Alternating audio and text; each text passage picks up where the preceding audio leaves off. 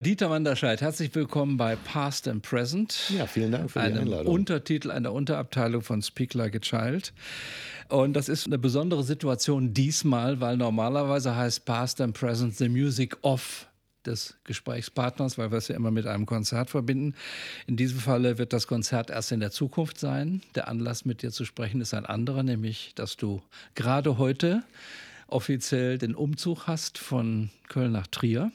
Aber vor allem, dass du jüngst erst ausgeschieden bist aus deiner Laufbahn, aus der Professur an der Musikhochschule Köln.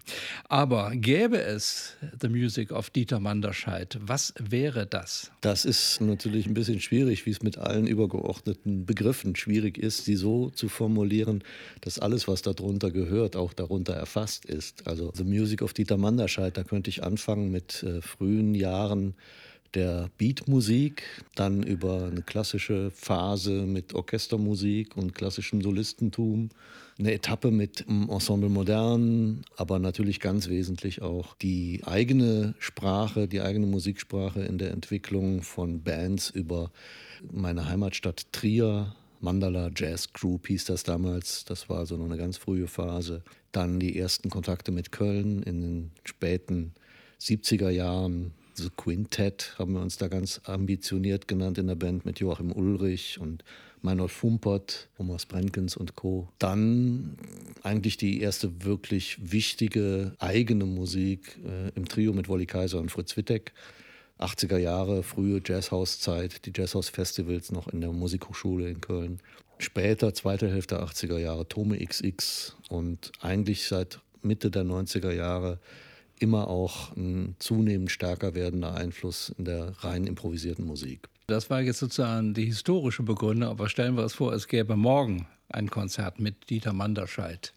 The Music of Dieter Manderscheid. Was wäre das? Wäre das eine Musik, du hast es schon ein bisschen angedeutet, die tendenziell mehr improvisiert wäre? Ich würde auch sagen, mehr zu Avantgarde neigen würde und möglicherweise gar nicht so sehr den Komponisten Manderscheid hervorstellte. Das würde davon abhängen, in welcher Konstellation ich da auftauche. Ich bin da nicht so festgelegt auf die alte Perspektive, dass die eigene Musik sich sozusagen am deutlichsten manifestiert in der Komposition. Ich glaube, dass das ein wichtiger Strang in der Vergangenheit der Musik generell ist, aber der eben auch ergänzt wird durch das, was mir im Grunde genommen von Beginn an, also tatsächlich von den allerersten Gehversuchen, noch völlig unerfahren, am E-Bass, zentrale Bedeutung äh, gegeben hatten. Das war das Bedürfnis, eigene Musik zu formulieren im Augenblick und im sozialen Zusammenspiel mit anderen Leuten. Also auch zu der Zeit, wo ich sozusagen Dur von Moll nicht hätte unterscheiden können, war mir das Zusammenspiel ein ganz wesentlicher Punkt. Durch die gut erzogene Gründlichkeit, in meiner Kindheit und in meiner Schullaufbahn habe ich dann natürlich viel an Wissen hinzugefügt, aber dieses Grundbedürfnis ist geblieben, Musik als soziale Aktion zu sehen und die Frage, ob nicht vielleicht die eigene musikalische oder künstlerische Handschrift am deutlichsten wird, wenn man möglichst viele Parameter selbst bestimmt, die hat sich mir nie so aufgedrängt. Es war interessant, in der Hochschulzeit viele Studierende zu treffen, die ihrerseits mit diesem Problem zu mir dann gekommen sind und Rat oder, oder einfach zu, zunächst nur Feedback gesucht haben. Manche aus der Perspektive, die das verglichen haben mit Freunden und Schulkollegen, Kolleginnen, die dann bildende Kunst studiert haben und wo ganz klar ist, das Schöpferische ist dann im Kopf der Urheberperson und braucht keinen sozialen Kontext in dem unmittelbaren Sinne wie in der Musik. Und ist das nicht die, die reinere, die natürlichere Form der Kunstausübung? Ich war da nie dieser Meinung und bin auch heute noch fest davon überzeugt, dass der soziale Anteil darin für mich eine mindestens gleichwertige Bedeutung hat. Weshalb ich also auch in den letzten Jahren eigentlich immer nur anlassbezogen als Komponist tätig geworden bin und das auch weiterhin so mache.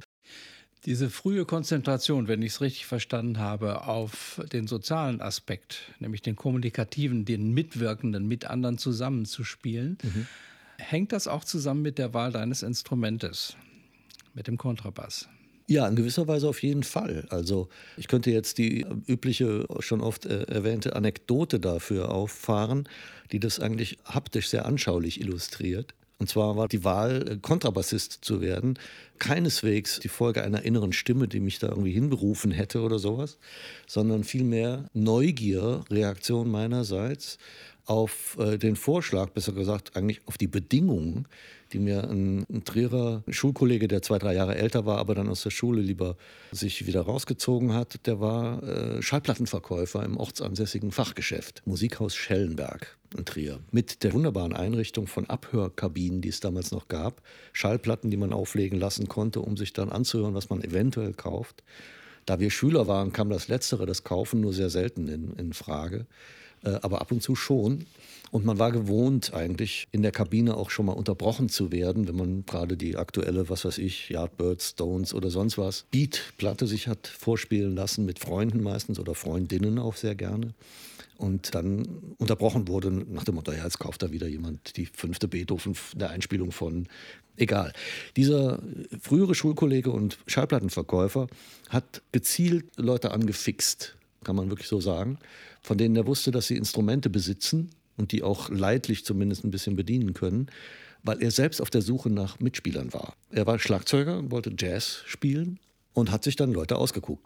Georg Ruby als Pianisten aus meiner Heimatstadt, auch mich als Bassisten, aber damals spielte ich nur E-Bass, was er auch wusste. Und nachdem er mich dann mit A Love Supreme oder auch frühen Gato Barbieri-Platten für den Jazz interessiert hatte, der bis dahin für mich eine Musik von alten Männern in schwarzen Anzügen war, die mich nicht interessiert hätte, hat er mir dann die Bedingung gestellt und gesagt, ja klar, wir machen eine Band. Und ich war völlig begeistert davon der Idee, aber du musst aber Kontrabass spielen. Aha, okay, wie komme ich denn an einen Kontrabass? Na, wir haben hier noch so einen im Keller. Und dann hat er ein äh, sehr spektakuläres Instrument, einen sogenannten Rock'n'Roll Sperrholzbass, weinrot geflammt, mit weißem Plastikrand und Cutaway, wenn ihr das was sagt. Also dieses auf der linken Seite ist die Zarge, diese breite Schulter oben beim Kontrabass, ausgeschnitten, so ähnlich wie bei einer halbakustischen Jazzgitarre, damit man da besser in die Höhe kommt oder was auch immer. Wobei die Rock'n'Roll-Bassisten spielen da eh nie da oben. Also hatte ich diesen Bass dann äh, von ihm für kleines Geld und Abstottern kaufen können. Und der hat später noch Karriere gemacht mit der Band Ideal. Er hatte also einen Fernsehauftritt mit dem Kollegen Deuker, der den von mir dann später mal abgekauft hat und dadurch auch das Instrument im Fernsehen präsentieren konnte. Also insofern, ja, die Wahl des Instrumentes hatte durchaus diese, diese soziale Komponente da drin. Es war nicht einfach nur eine künstlerische Berufung. Im Gegenteil, damit begann eigentlich so eine Neugierreise nach dem Motto, wie klingt denn eigentlich so ein Ding? Was kann man denn damit machen? Und das war gar nicht leicht, das rauszufinden zu der Zeit damals. Ich hätte dazu auf einem ganz anderen Wege vielleicht noch ein Zitat von einem dir auch gut bekannten Bassisten, nämlich von Heiri Kenzig. Mhm. Der hat mir erst sehr spät eine Perspektive eröffnet, die eben auch mit der Funktion des Bassisten oder der Bassisten zusammenhängt. Der sagt nämlich, Bassisten sind Diplomaten. Wir vermitteln zwischen Rhythmus und Harmonie, denn wo steht der Bass meistens zwischen Schlagzeug und Klavier? Dann habe ich neulich gesprochen mit Christian Weber aus mhm. der Schweiz, ebenfalls ein großer Bassist sehr intonationssicherer Musiker, der auch sagte, die Bassisten seien eine eigene ja, Fraternité, eine eigene Bruderschaft sozusagen, ja. dass es auch eine, ja, eine gewisse Solidarität darunter gibt. Und beide sagen und geben mir den Eindruck, und ich sehe es ein bisschen bei dir auch bestätigt, die Bassisten stehen nicht nur hinten, sondern die wollen hinten stehen, die wollen nicht im Rampenlicht stehen. Wir kennen Bassisten, die anders verfahren sind, das ist klar. Aber ich spreche hier für einen generellen Trend, der irgendwo mit dem Instrument auch strukturell verbunden ist, mit der Funktion des Instrumentes in, in der Jazzmusik. Ich glaube nicht nur in der Jazzmusik. Ich denke, das ist tatsächlich ein, ein zentraler, tragender äh, Faktor in der Musik generell die Funktionsweise kann man an verschiedenen Beispielen erläutern. Zum Beispiel gibt es ein einfaches Handreichungsmodell bei nicht mit fester Voreinstellung verbundenen Instrumenten, sprich also Bünden oder Tasten, Streichinstrumenten, die ein einfach flexibles Griffbrett haben, Intonationsthematiken zu lösen. Und das ist in aller Regel so, dass man von unten aufbaut. Das heißt, dass die höheren Instrumente sich an die tieferen anpassen. Anders gesagt, die tiefen Instrumente geben die Grundlage. Wir reden jetzt nicht nach dem Motto, die dürfen nicht völlig falsch spielen, das ist klar. Aber diese feinen Nuancen gehen von unten nach oben. Es gibt den Volksmund, der alte böhmische Volksmund, der das sehr schön sagt, höre ich nichts Bass, scheiße ich auf Melodie. Es gibt also eine ganze Reihe von alten Erfahrungen, die unabhängig von Einzelpersonen weitergetragen werden. Das ist so eine Art von, man könnte sagen, architektonischer Begründung dafür gibt, dass die Bassfrequenzen das Fundament bilden, auf dem das andere aufbaut. Und das strahlt sicher auch aus auf die Charaktere der Leute. Wenn wir die Bruderschaft noch erweitern um die Schwestern, würde ich sofort zustimmen, dass man untereinander sehr kollegial unterwegs ist. Es ist von Alters her eine sehr männerdominierte Instrumentengattung. Das hat sich aber im Laufe der letzten 30 Jahre zum Glück geändert. Wenn auch mehr im Bereich der klassischen Musik als im Bereich des Jazz. Da gibt es immer noch recht wenige Frauen, leider. Es ist zunächst mal vielleicht der erste Schritt zu sagen, es hat nichts mit Körperlichkeit zu tun. Die alte Vorstellung ist tatsächlich die, das ist so ein großes Instrument mit so dicken Seiten, da muss man unglaublich Kraft in den Händen haben. Und so mancher Jazz-Kollege in der früheren Zeitalter hat das auch bestätigt. Charles Mingus oder auch Henry Grimes und Co. haben da alle möglichen Abenteuerstories erzählt. Aber ich kann versichern, es gibt großartige Kontrabassistinnen, die hochvirtuos und sehr intonations- und auch rhythmisch sicher das Instrument zu bedienen verstehen und kaum größer als 1,50 sind. Also da kann man sich komplett von verabschieden, dass die Körperlichkeit die Männer da von vornherein als die erste Wahl definiert. Dein schon zitierter Kollege und Mitspieler Wolli Kaiser hat 1988 ein Stück geschrieben, das heißt Bass ist in. Das mhm. kann man auf mehrere Art und Weise lesen. Das Bassspielen ist in, aber Bassistin steckt auch drin und ich mhm. möchte beides miteinander verbinden. Du hast selbst schon angedeutet, äh, es wird heute sehr viel mehr und sehr viel besser Bass gespielt als früher. Das kann man wohl generell sagen. Aber der Frauenanteil ist gerade bei diesem Instrument offenkundig gering. Wie hängt das miteinander zusammen? Ich habe es eben schon gesagt, nicht physisch bedingt. Also es hat nichts mit Körperlichkeit zwingend zu tun. Natürlich ist Kontrabass in gewisser Weise ein anspruchsvolles Instrument was sich dann auch zeigt bei ersten äh, Gehversuchen in der alten Schulform. Da gibt es bis in meine Anfangszeiten hinein, also bis weit in die 70er Jahre hinein, kaum Alternativen zu Unterrichtsmaterial, was aus dem Ende des 19. Jahrhunderts stammt. Und das geht alleine den Weg der Forderung und sagt, so und so muss das aussehen. Dann gibt es also so eine bestimmte linke Hand Bilddarstellung, die sagt, dieser erste Halbton, das kann man im Gitarrenbünden ganz gut nachvollziehen, der ist weiter auseinander als dieser Abstand. Also musst du ungefähr so eine Hand entwickeln. Und dann kommt entsprechend der damaligen Denke der nächste Folgerungsschritt, der sagt, die Hand muss darauf trainiert werden, dass die so bleibt, immer. Und dann sieht man das auch in alten Schulen und bei vielen Musikern sogar auf Covers und so weiter. Die, die halten dann die Hand so, aha, der hat gelernt zu intonieren. Das ist natürlich völliger Quatsch. Es ist ein Spezialweg beim Kontrabass, weil man dachte, die Seiten sind dick, die Abstände so groß und in früheren Jahren tatsächlich auch physisch sehr fordernd. Also diese physische Seite gab es aus der Vergangenheit, aber die wurde dann einfach perpetuiert. Die wurde einfach als gegebene Bedingung gelassen, obwohl sich Faktoren wie Seitenmaterial und Einrichtung der Instrumente geändert haben. Beim Bass, bei allen anderen Streichinstrumenten gibt es keine starre Handhaltung. Jetzt frage ich einfach mal, intonieren die schlechter als die Bassisten? Die gute Qualität der Intonation kommt nicht daher, dass du eine starre Klaue entwickelst. Das war aber Ausgangspunkt der Erziehung. Das ist schon mal ein Filter, der viele Frauen ausschließt. Weil wenn du denkst, du musst so eine dicke, feste Klaue haben und dann siehst du deine zarte Hand als Frau, das, das kann ich nicht, das geht nicht. Da geht's schon los. Klassik, wie gesagt, hat das mittlerweile schon länger hinter sich gelassen. Zu meiner Zeit war es noch eine Ausnahme. Ich weiß nur so, als, als das erste Mal bei einer, in Anführungszeichen, klassischen Mucke eine Partnerin hatte im, im, Kammerorchester. Boah, eine Frau, die Bass spielt und das auch noch kann. Wunderbar.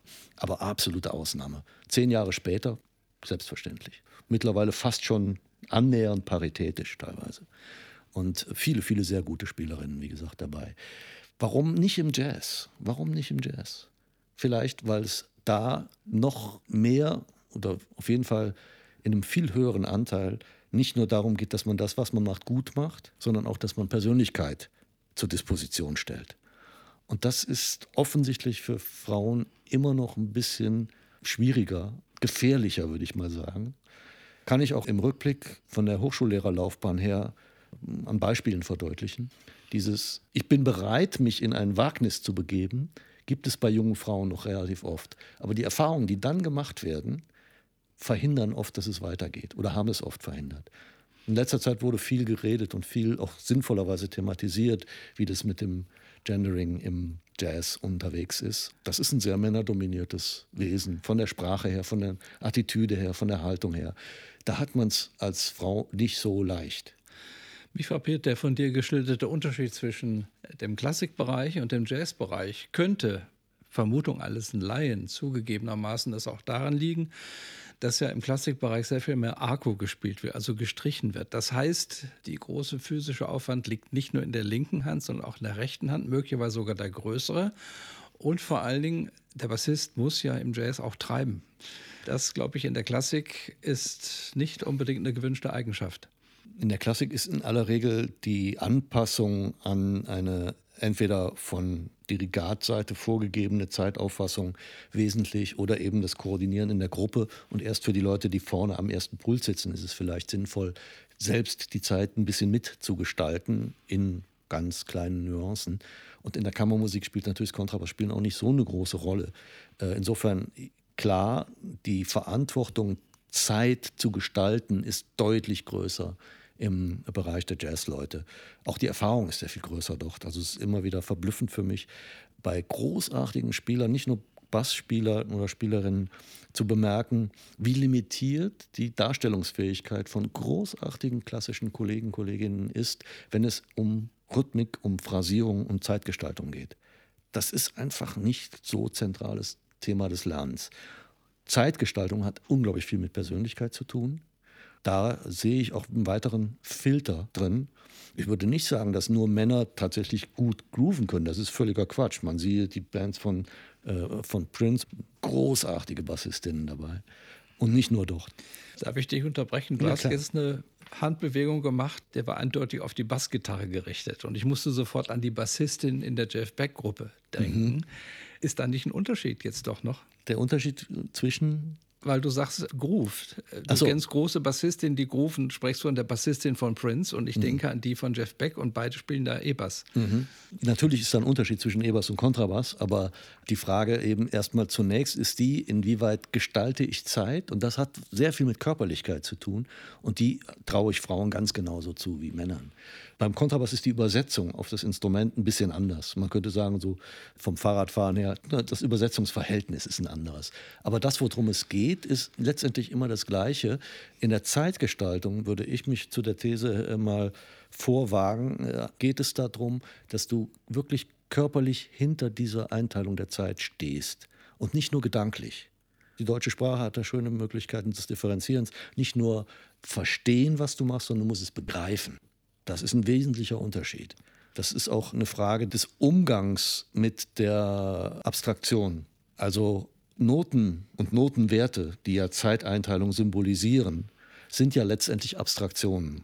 Man geht davon aus, dass gut ausgebildete Musiker, Musikerinnen damit umgehen können, mit dieser Art von Stenografie und zu den Symbolen eine entsprechende Darstellungsfähigkeit entwickeln. Das stimmt aber nicht. Also das würde ich mal ganz radikal in Frage stellen. Was die darstellen können, sind ihre eigenen Gewohnheiten. Das heißt, wenn ich mit einem klassischen Ensemble eine bestimmte Art von Notation vor der Nase habe und die gleiche Notation in einem groovigen Kontext von, egal, männlich oder weiblich besetzter Jazzbesetzung spielen, klingt das völlig anders. Es sind die gleichen Symbole. Die Abstraktion ist die gleiche, die Realisation ist eine ganz andere. Und das ist ein ganz wichtiger Faktor, den man sehen muss. Das heißt, die Körperlichkeit dahinter, die ist unabdingbar in jeder Art von Groove, meiner Meinung nach, wenn sie funktionieren soll. Und die macht es Frauen mitunter schwerer, dahin zu kommen, weil sie sich leichter damit tun, diese klare, abstrakt vorgegebene Struktur zu erlernen und auch auszuführen. Aber dann, du hast den Begriff Treiben benutzt. Das ist für mich nur ein Ausschnitt. Das Treiben kann eine Sache sein. Aber die Überzeugungskraft, die Wucht, die dahinter stecken muss, die musst du tatsächlich inkorporieren. Und das stellt dich in gewisser Weise auch sehr zur Disposition. Es gibt teilweise harte Diskussionen dann auch und ziemlich angestrengte Bemühungen von Studierenden oder vielleicht noch früher von Interessenten für diese Art von Musik, wie man das lernen kann. Und das kann teilweise ziemlich unter die Haut gehen. Wenn du dann äh, so ein Attribut mal kriegst, so eine komische Bemerkung, spiel nicht wie ein Mädchen, was leider passiert, in der Vergangenheit ziemlich selbstverständlich passiert ist, dann zeigt das schon was. Ne? Das ist ein ganz wichtiger Faktor. Das dehnt sich aus auch auf andere Arten der Verantwortlichkeit für die eigene Klangwelt, die man da schafft, hinter der man wirklich stehen muss. Und Lernen im Sinne von Abstraktion in Klänge umsetzen, die in Ordnung sind, das geht viel leichter. Wenn ein Bassist, eine Bassistin zu euch kommt und hat Vorstellungen, geht ihr insoweit darauf ein, dass ihr dann andere Dinge ausblendet? Wenn jemand kommt und sagt, ich will Funk spielen, muss er dann sich noch mit Mingus beschäftigen oder mit Dave Holland?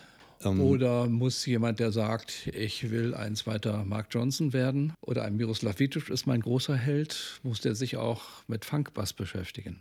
Das Wörtchen muss ist dabei der entscheidende Faktor. Ich denke, dass eine künstlerische und auch eine instrumentaltechnische Entwicklung nicht funktioniert ohne äh, eine innere Übereinstimmung mit zumindest der Tatsache, dass das sich lohnt. Man könnte jetzt musikhistorisch argumentieren, weil viele von den genannten Spielarten letztendlich ja auch eine Herkunft haben. Also es ist ja immer interessant zu sehen, wo Musik herkommt. Und dann sieht man, dass eine Funk-Spielweise durchaus viel mit Herrn Mingus zu tun haben kann. Äh, ich habe es noch aktuell im letzten Studienjahren an, an der Kölner Hochschule erlebt. Ich bringe mal ins Gespräch unsere, wie ich finde, sehr fruchtbare Idee vom Insider-Jargon Hauptfach Plus. Bedeutete, für die Studierenden an der Kölner Musikhochschule, egal welches Hauptfach sie studieren, Saxophon, Klavier, Schlagzeug, Gesang, völlig egal, dass sie Hauptfachunterricht belegen können in der ihnen zugestandenen Zeit bei allen Dozenten und Dozentinnen jeglichen Fachs. Das heißt, du konntest als Sängerin zur Pianistin gehen, du konntest als Schlagzeuger zur Trompeterin gehen, wenn wir eine gehabt hätten, zum Trompeter gehen. Ne, das konntest du, musstest du aushandeln, musstest du beantragen und auch Überzeugungsarbeit leisten, aber das war möglich. Das heißt, das offene Konzept sagt, dass du musikalisch-künstlerische Erfahrungen suchst, da wo du glaubst, welche finden zu können. Und das impliziert die Frage nach, woher kommt das? Eine nette Anekdote vielleicht an der Stelle. Branford Marsalis war vor fünf, sechs Jahren bei uns zum Workshop, hat also den Leuten die Geheimnisse seines Instrumentalspiels nahegebracht, aber natürlich auch Rede und Antwort gestanden für alle möglichen Fragen. Studentische Fragen sind meistens eher zögerlich zu Beginn und scheu. Und schließlich hat sich einer mal den, ein Herz gefasst und in, in, äh, sein Thema gesetzt und sagte, du hast doch mit so tollen Bandliedern gespielt, mit Miles Davis, mit Art Blakey und, und wem, wem noch alles. Und wer ist der Wichtigste für dich gewesen? Branford hat einen kurzen Moment überlegt und dann gesagt, Blakey. Blakey war der wichtigste Mann für mich. Warum? Hat er auch direkt erklärt. Da war ich noch sehr jung, Anfang 20. Coltrane war mein größter Held. Und ich wusste ja, dass die miteinander zu tun hatten. Also sage ich, hey Art, can you tell me some recordings I have to check out? I, I really want to dig this guy. Ich will also wirklich wissen, wo Coltrane, Aufnahmen von ihm, die ich noch hören muss. Und dann hat Blakey zu mir gesagt, du Blödmann, Sag mal, glaubst du denn, dass Coltrane sich selbst aus der Zukunft transkribiert hat, um so zu spielen, wie er spielt? Du musst nicht fragen, wo der hingegangen ist, du musst fragen, wo der hergekommen ist. Das war Bong, der Eye-Opener. Und das ist relativ stilistisch flexibel, weil all diese Stile sich in irgendeiner Form immer wieder in gegenseitigen Abhängigkeiten interpretieren lassen, rückblickend zumindest.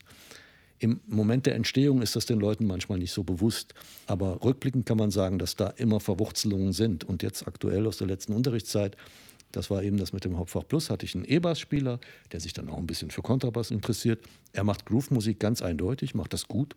Und dann haben wir Doug Watkins und Charles Mingus und was der Geier was auf dem Kontrabass angeguckt. Der hat total Feuer gefangen, wollte dann teilweise sogar selber Kontrabassist werden, hat es aber dann wieder, glaube ich, zurückgefahren auf das Niveau, was für ihn passt. Und da würde ich sagen, deine Frage war eben, müssen die? Nein, die müssen nicht. Aber das Angebot und die Möglichkeit, Feuer zu fangen, die kann es geben. Und bei manchen fängt das Feuer dann richtig und bei anderen lodert es mal kurz und bringt trotzdem genug Erfahrung, geht aber dann wieder in die Richtung, die eben zu der Person jeweils passt. Dieter, wir haben heute einen wichtigen Tag, symbolisch wichtig zumindest. Du bist einer der Gründer des Hauses, der Immobilien, in der wir sitzen. Wir sitzen im Bjaki, im Stadtgarten, also im Keller. Mhm. Du hast in den 70er Jahren mit den Begründern der Initiative Kölner Jazzhaus e.V. gehört. Und du ziehst heute von Köln nach Trier. Man muss sagen, du hast nie exklusiv in Köln gewohnt während deiner vielen Kölner Jahre, sondern immer auch in Trier. Ist das wirklich jetzt ein Abschied, wenn ich noch hinzufügen darf, dass ja eure Generation, die diesen Laden gegründet hat, auch an der Musikhochschule eben diesen Studiengang eingerichtet hat, inzwischen peu à peu in die Pensionierung sich verabschiedet? Da drängt es doch geradezu zu einem Bilanzieren. Ja, der erste Gedanke, der sich mir aufdrängt, ist, dass die Entscheidung nach Köln dann auch zu wechseln, 1980 bin ich hergekommen, genau richtig war. Die Attraktivität einer Musikerorganisation, die nicht nur Musik miteinander macht, also nicht nur eine, mehrere Bands aus einem Pool von Leuten bildet, war wesentlich für meine Motivation, nach Köln zu kommen. Und da nicht alle gleichgesinnt, aber ähnlich gesinnte Menschen zu finden, passte zur Zeit. Ne? Wir reden über 1980, also Bürgerbewegung, Grüne entstehen und, und, und. Es hat viel damit zu tun, wie ich mir mein Leben vorstellte als damals dann 24-Jähriger. Da bin ich super froh drüber, das gemacht zu haben, das Risiko gegangen zu sein und auch super dankbar für die Möglichkeiten, die dabei entstanden sind. Es hat sich, wie sich es nicht anders normalerweise wohl realisiert, über die Jahrzehnte dann, eigentlich in den nächsten zwei Jahrzehnten heraus differenziert, was aus der Initiative Kölner Jazzhaus geworden ist. Vielleicht auch mit einem kleinen Tief Anfang der 2000er Jahre, mit einer Erholung jetzt, würde ich sagen, seit 2010 und wenn es um Bilanz geht, jetzt kann ich recht entspannt und gelassen auf die Szene in Köln gucken, die für meinen Geschmack beispielhaft gut organisiert ist, die den alten Gedanken der Jazzhaus-Initiative, dass man nicht die gleichen ästhetischen Vorlieben haben muss, um kulturpolitisch an einem Strang zu ziehen, weiterführt. In der Hochschule sehe ich es ähnlich. Da sind mittlerweile genügend äh, jüngere Kolleginnen und Kollegen am Start, die äh, aus der Fachlichkeit heraus eine sinnvolle Arbeit machen. Das Träge, der Tanker, sagt man vielleicht sogar eher, Hochschule, also ein deutsches Amt, ist nochmal was anderes. Da ändern sich die Bedingungen natürlich auch und es ist nicht einfach und es wird auch nie einfach sein, eine vergleichsweise freidenkerische Kunst innerhalb eines solchen Rahmens dann wirklich voranzubringen. Aber es ist möglich und ich bin auch ganz optimistisch, dass die Kolleginnen und Kollegen das weiter hinkriegen. Was mich selbst angeht, denke ich, ist meine Präsenz vor Ort nicht mehr von so entscheidender Bedeutung. Ob es jetzt die Kontakte nach Berlin sind, äh, Kontakte in die Schweiz zu Jerry Hemingway oder andere Kollegen, mit denen ich zu tun habe. Man weiß, wie man miteinander in Kontakt kommt und dann wird daraus anlassgebunden halt immer wieder Musik entstehen. Mit Wolli Kaiser, mit dem alten Freund aus, aus Köln, habe ich mittlerweile auch wieder mehr Nähe, weil er ja in Saarbrücken ist. Und das hat auch schon jetzt in den Corona-Jahren dazu geführt, dass wir wieder mehr miteinander machen. Für mich persönlich ist Köln nicht mehr insofern unverzichtbarer Mittelpunkt meines Alltagslebens. Ich werde mich mit Sicherheit auch ein bisschen mehr darauf fokussieren, nochmal die eigene Tätigkeit als Solist nochmal auf eine andere Weise auszuleuchten, weil ich dafür jetzt einfach schlicht und ergreifend viel mehr Zeit habe. Und durch die Umzieherei, die mir gerade jetzt äh, auf der Seele gedrückt hat, die letzten vier Wochen, bin ich natürlich auch wieder auf viele Sachen gestoßen, die im Lauf des Alltagsprofessoren-Daseins dann irgendwann im Staub versteckt gelegen haben und jetzt wieder rauskommen. Also An Anknüpfungspunkte habe ich noch genug. Hätte es eine andere Stadt geben können in Deutschland, wo das, was du beschrieben hast, realisiert hätte werden können? Ich glaube nicht. Berlin war natürlich auch damals schon attraktiv. Es gab eine ganze Reihe von Freunden, Freundinnen, die rübergemacht haben noch zu alten DDR-Zeiten, die ich oft besucht habe. Und da fand ich auch das noch geteilte Berlin damals eine sehr interessante Umgebung, aber nicht eben auf der Ebene der, der kulturpolitischen Kooperation.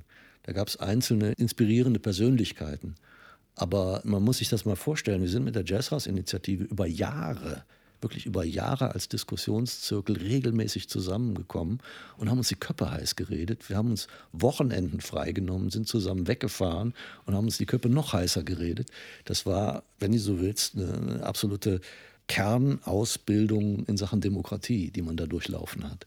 Also zu lernen, dass Leute, die anderer Meinung sind, vielleicht nicht doch nur Unrecht haben, sondern dass da was dran sein kann ist ein durchaus nicht immer einfacher und nicht immer ganz schmerzloser Prozess, der viel Zeit braucht. Das hätte ich in keiner anderen Umgebung, glaube ich, damals so finden können.